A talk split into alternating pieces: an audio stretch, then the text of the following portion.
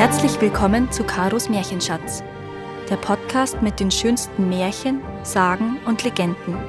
Für Kinder, Erwachsene und alle zwischendrin. Die Frau aus dem Unterwasserland. Inmitten des riesigen Ozeans, der sich Pazifik nennt, liegt eine winzige Insel. Und obwohl sie einsam inmitten endloser Gewässer liegt, ist das Leben dort sehr bunt und die Bewohner fröhlich. Unter den Strahlen der grellen Sonne wärmt sich die grüne Insel voller Palmen, bunter Papageien, außergewöhnlicher Fische, lustiger Geckos, die wie kleine Drachen aussehen, und der ausgefallensten Blumen. Doch all das wäre eines Tages beinahe wegen eines Menschen von einer Meereswelle davongespült worden. Wie es dazu kam? Davon erzählt diese Geschichte.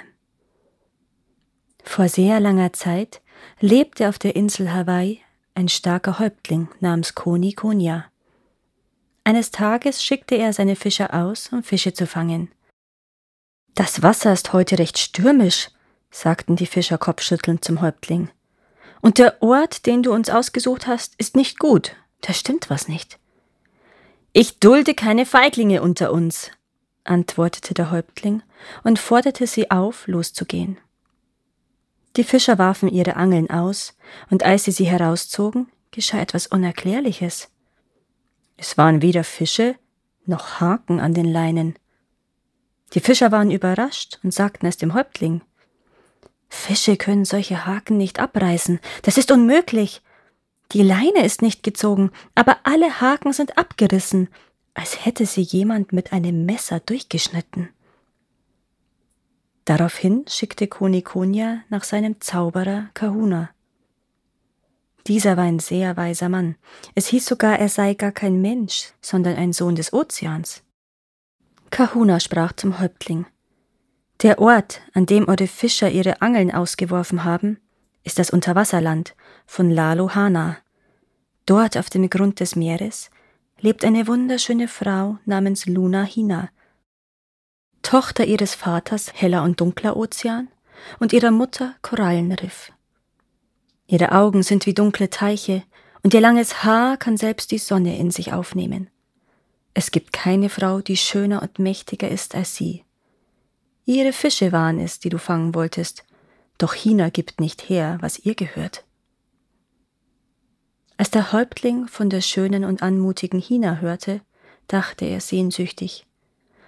Ich wünschte, ein solch schönes Mädchen könnte meine Frau werden. Deshalb sprach er zum Zauberer. Da du über das Unterwasserland und seine Bewohner Bescheid weißt, bist du bestimmt sehr weise. Zeig mir, wie ich Hina aus dem Meer locken kann. Der Zauberer antwortete Hina ist jetzt allein auf dem Meeresgrund. Ihre zehn Brüder, welche sich um sie kümmern, sind schon lange von zu Hause fort.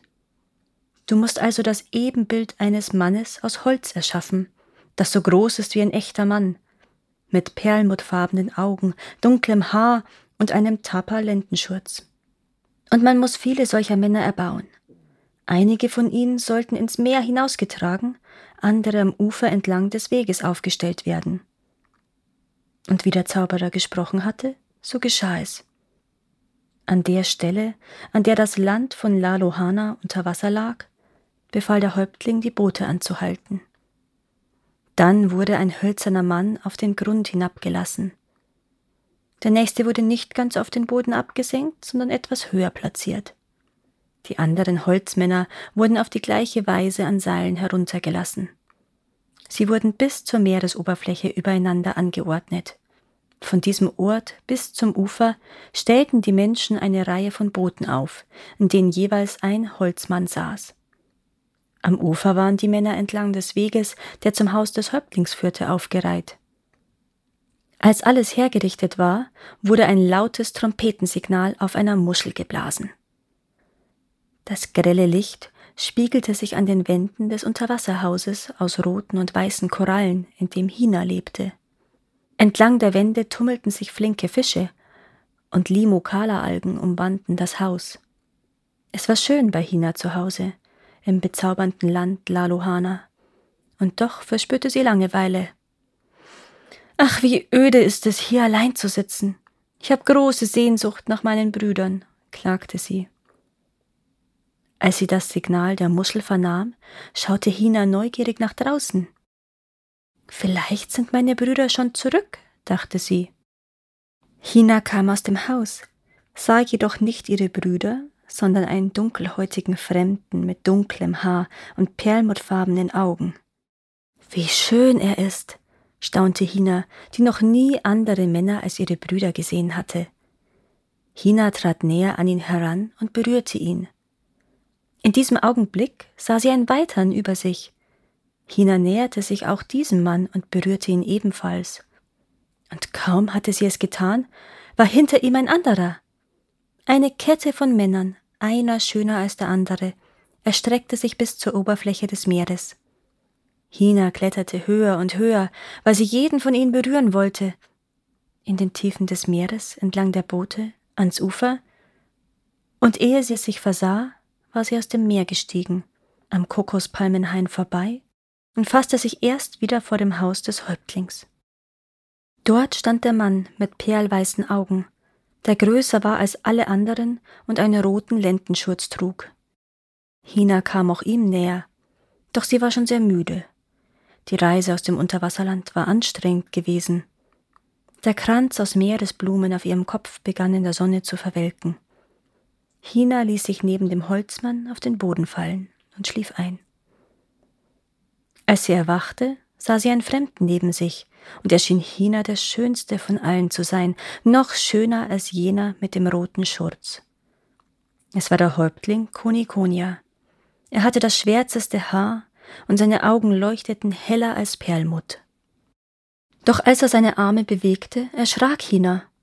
Nach der Ruhe des Unterwasserlandes waren ihr die Geräusche und Bewegungen jenes Ortes fremd. Aber Konikonia beruhigte und küsste sie.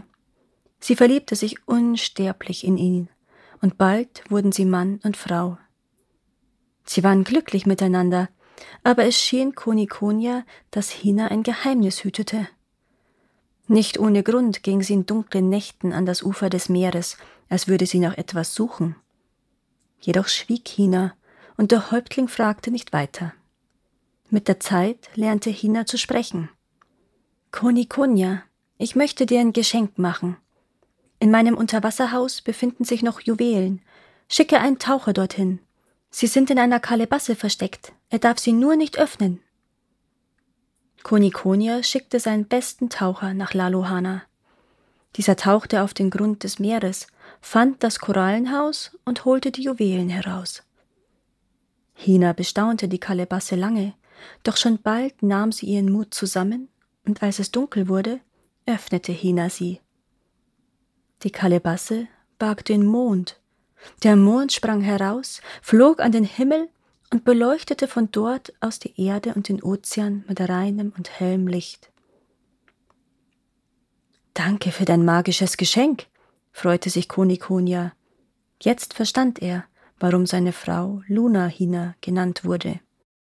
Doch sobald Hina das Spiegelbild des Mondes im Wasser sah, erschrak sie und sagte zu ihrem Mann meine Brüder werden bald nach mir suchen. Sie werden auf der Insel Hochwasser finden, sich zu Pao-Fischen verwandeln, und das Meer wird sie so hochheben, dass sie mich am Ufer sehen werden. Und dann bringen sie mich von hier fort. Konikonia erwiderte. Niemand wird uns trennen können. Wir werden unser Land verlassen und auf den Gipfeln der Berge Zuflucht finden. Es gibt keine Feiglinge unter uns.